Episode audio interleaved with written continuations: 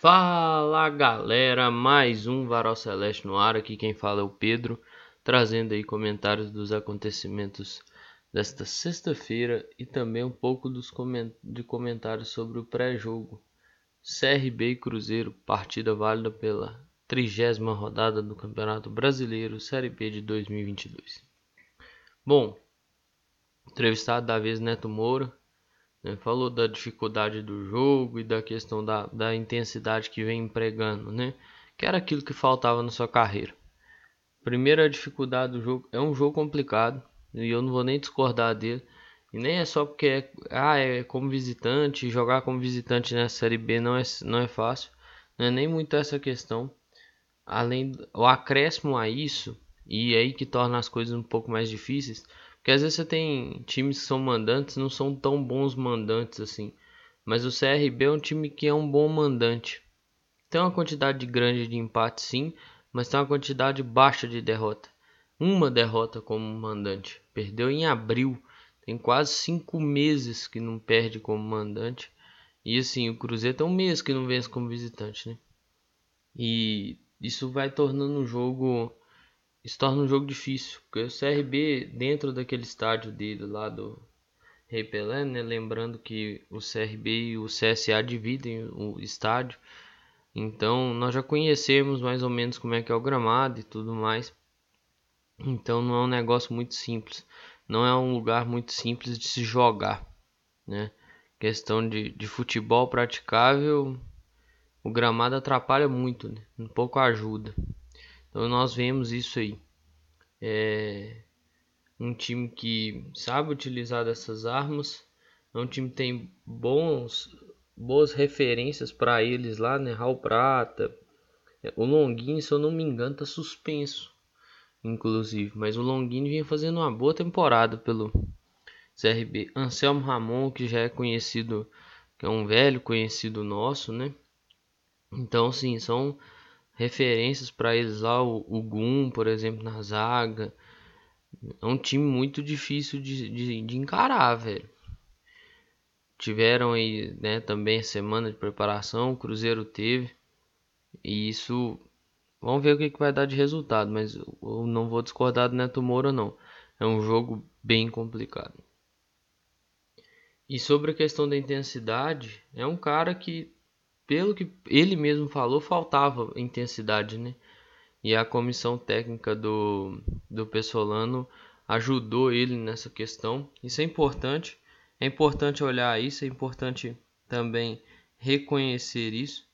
É importante ver o quão necessário era aceitar né, a opinião dos demais treinadores que trabalhou com ele e o quão necessário era o acréscimo da, da intensidade no jogo que ele vinha fazendo. Afinal de contas, é preciso ter essa intensidade para não virar, para o negócio não virar bagunça, né?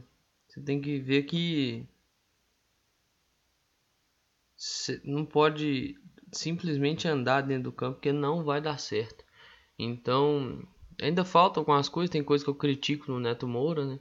Às vezes tentam chutes que não, não tem muita necessidade, porque não são chutes tão fortes, são colocados, mas não são tão chutes, não são chutes tão fortes e que acabam no fim das contas indo no meio do gol, tipo, facilitando muito a vida do goleiro, fraco. Não tem muito porquê de fazer isso. Às vezes entender melhor esses momentos, né? E às vezes entender melhor o momento de sei lá, gerar uma bola, sabe? Tem hora que vai tentar um passe, tenta um passe, perde a bola. Ou tá mais ligado. Eu não esqueço o gol que o Cruzeiro tomou, que perdeu a bola no meio de campo contra o Grêmio. Não pode vacilar, velho. Tem que estar tá mais atento no jogo, sabe? É bom que a, a comissão ajudou ele, ela é muito grato. Mas ainda falta, pra mim, encaixar essas coisinhas. Que, claro, ao longo do trabalho vão encaixando. Beleza? Passando aqui para falar um pouquinho também da associação, né? anunciou aí dois membros para a diretoria. Um, um é bem conhecido, mas o outro pouquíssimo conhecido. O primeiro foi Silvio Mendes Arruda, que foi nomeado assessor jurídico. E aí vem o cara que eu acho que é mais conhecido de nós, assim, principalmente quem assistiu aquela é, reunião lá da, da SAF, pré-votação né, das, das demandas do Ronaldo, que é o Alisson Vilela Caires. O Alisson ele fez aquele discurso, ele vai assumir como superintendente de, de relações internas da presidência. É, o Alisson foi o responsável por fazer aquele discurso, né, que agradou muitos dos torcedores, né? Ele questionou sobre o Cruzeiro, né, como futebol. Ele até usou o termo é, Cruzeiro Futebol Clube e chegou a fazer uma sim, uma comparação, né, com até mesmo o funcionamento com o qual o vôlei vinha tendo e tal. Então, assim, é um cara aí já, já com notoriedade dentro do do cenário aí do, do Cruzeiro, né? lá para nós assim torcedores, é um cara até que na época eu falei que tinha sido craque do jogo, né? Com importância muito grande para os caminhos que tomou o rumo da SAF. Boa sorte aos dois que consigam desempenhar seus trabalhos. É o que eu tenho para falar assim, porque a associação tem muito trabalho, né? Tem questão das dívidas, e questões de relações que são complexas. Bom, o Cruzeiro está na longa sequência aí, sequência de, de 12 jogos, né, sem perder. Tá assim também, quem tem essas longas sequências juntando Série A e B, Palmeiras e Flamengo. Palmeiras 11 jogos, o Flamengo 10 jogos. Então sim, já tem um bom tempo. É claro, tem que saber trabalhar isso. Tem que saber trabalhar com essa sequência, ter calma com essa sequência para conseguir seguir durante o ano, né? Se mantiver ela, é sempre bom, né?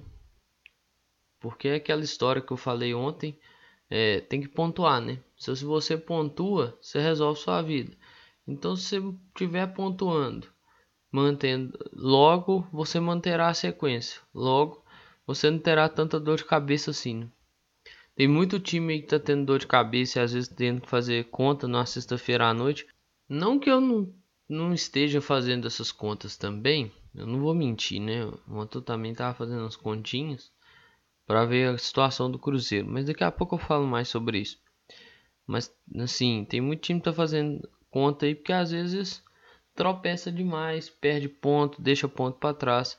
Então, é um dos fatores que auxiliou o Cruzeiro nessa caminhada de Série B.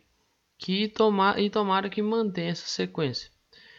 Né? Por mais que teve alguns percalços, e um dos percalços nós vamos passar por ele nessa próxima semana, que é mais um julgamento do Pessolano. O Pessolano vai ser julgado pela expulsão contra o Grêmio. E cara, é bizarro assim. Por causa de uma conduta anti. sei lá, como, como posso chamar? Uma conduta antiética, antidesportiva, né? É, mas assim, bizarro, porque o Roger teve a mesma conduta e o Braulio não, nem amarelou o Roger, sabe? O Braulio foi lá conversar com o Roger. Foi pedir benção pro Roger, basicamente. É bizarro, cara. É bizarro. A conduta de um é de um jeito, é tratada de um jeito. A conduta de outro é tratada de outra forma. Tá errado, cara. Tá errado, tá errado.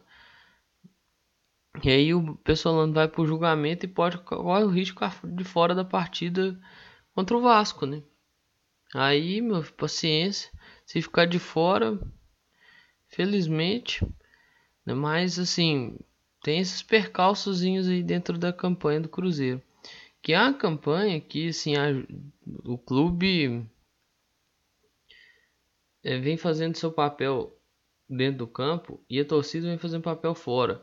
O Cruzeiro é um sexto clube que mais arrecada, tá atrás aí de Palmeiras, Flamengo, Corinthians, São Paulo, e o Atlético.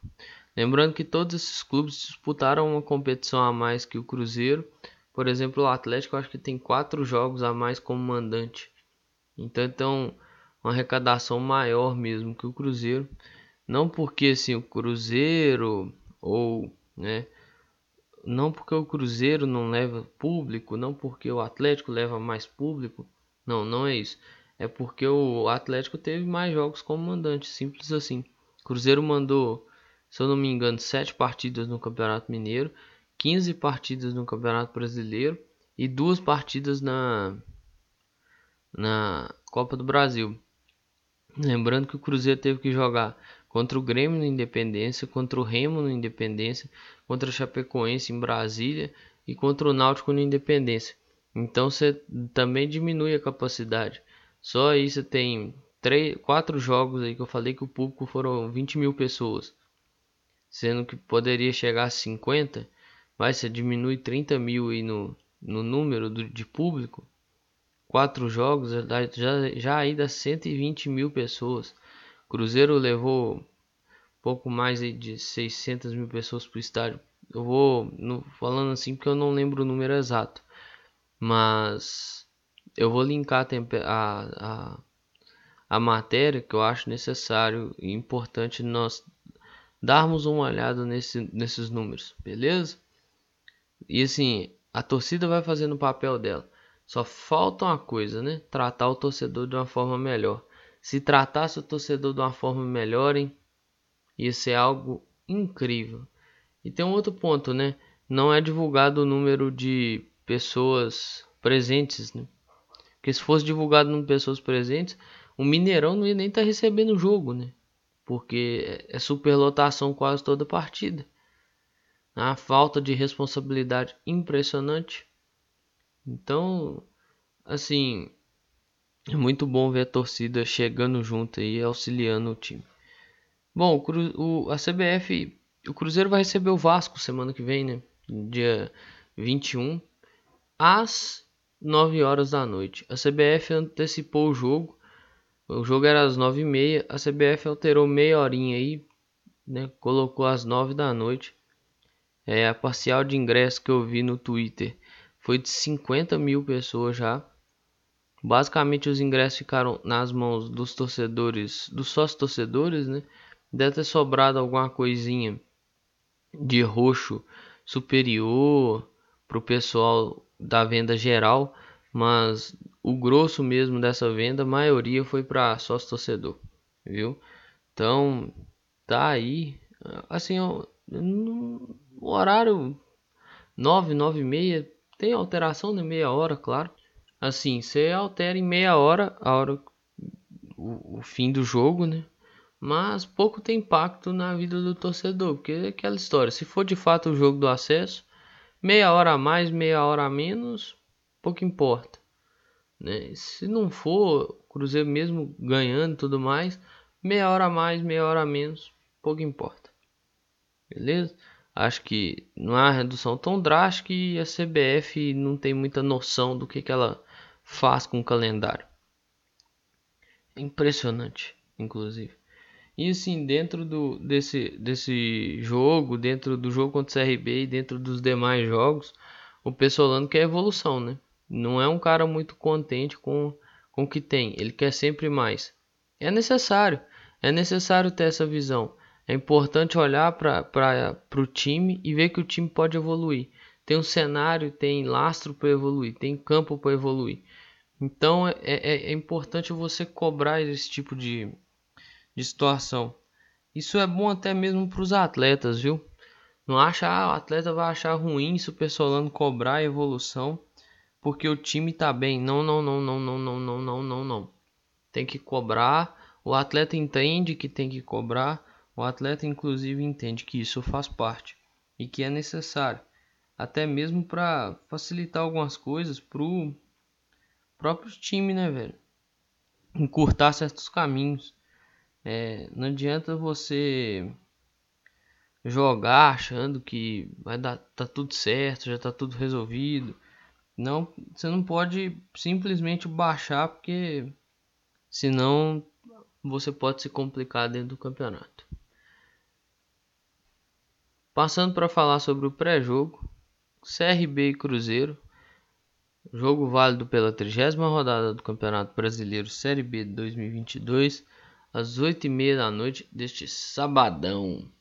Relacionados: goleiros Gabriel Mesquita e Rafael Cabral. Defesa: Eduardo Brock, Giovanni Jesus, Kaique, Lucas Oliveira, Luiz Felipe, Marquinhos Cipriano, Rômulo Caldeira, Wesley Gasolina, Meio Campo, Chay, Daniel Júnior, Felipe Machado, Léo Paz, Neto Moura, Pablo Siles e Pedro Castro. Ataque: Bruno Rodrigues, Lincoln, Luvanor, Rafa Silva e Estênio. Bom, o Cruzeiro não contará, né? João Paulo e Vagninho, que estão na transição. Isso aí já não é novidade. Matheus Bidu, Zé Ivaldo e Edu. Matheus Bidu, Zé Ivaldo, Edu e Jajá não foram relacionados, né? Tem que tomar até certo cuidado, senhor Eduardo Brock, Lucas Oliveira e Rafael Cabral estão pendurados. Se tomarem amarelo, podem ficar de fora da partida contra o Vasco. Bom, time aí com algumas novidades, digamos assim, né? Kaique, que renovou o contrato recentemente, lateral esquerdo, voltando aí a ser relacionado no profissional, né? Depois de um bom período sem estar tá figurando nessas relações. Luiz Felipe também voltando a ser relacionado e com grande possibilidade de jogar, afinal de contas o Zé Ivaldo não vai para jogo. Inclusive, eu acho que o jogo que ele fez, estreou assim, foi contra o CSA, né? Foi em Maceió, né? Então, mais uma vez, jogará, talvez jogará por lá. Rômulo voltando a figurar aí nas relações. E no mais é isso, né? O resto da galera já estava sendo relacionado. Agora é ver qual vai ser a utilização. Eu tenho minhas preocupações com esse jogo. Afinal de contas, é aquilo que eu falei. Nós pegamos um time que é um bom mandante, perdeu só uma vez e pode dificultar a nossa vida, né? Assim, claro que tem as ambições deles dentro do campeonato. Eles querem chegar em algum lugar. Querem contar, claro, com algum tropeço aí do Vasco ao longo do campeonato para ver se consegue beirar um G4 ali e tal. CRB tem 40 pontos atualmente, pode chegar a 43 se ganhar, né? Aí mantém vivo esse, sonho, esse possível sonho do acesso, por mais que tenha essa diferença, teria essa diferença de 5 pontos do Vasco, né? Então é, é um time que joga para se manter vivo. É um time que teve pouco desgaste, né? Afinal de contas, jogou, se eu não me engano, contra o Sport como mandante Teve o clássico que foi visitante contra o CSA e joga contra o Cruzeiro. Basicamente não saiu de Maceió. Ele jogou só por lá, mesmo quando jogou de visitante. Então tá bem descansado, digamos assim, né, dessas questões de viagem. O Cruzeiro já adotou uma logística diferente. Foi vai no dia do jogo, né, vai neste sabadão.